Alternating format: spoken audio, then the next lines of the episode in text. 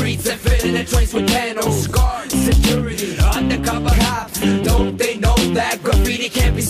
Através da geolocalização, investigadores da Universidade Queen Mary de Londres acreditam que o grafiter Bansky é o cidadão Robin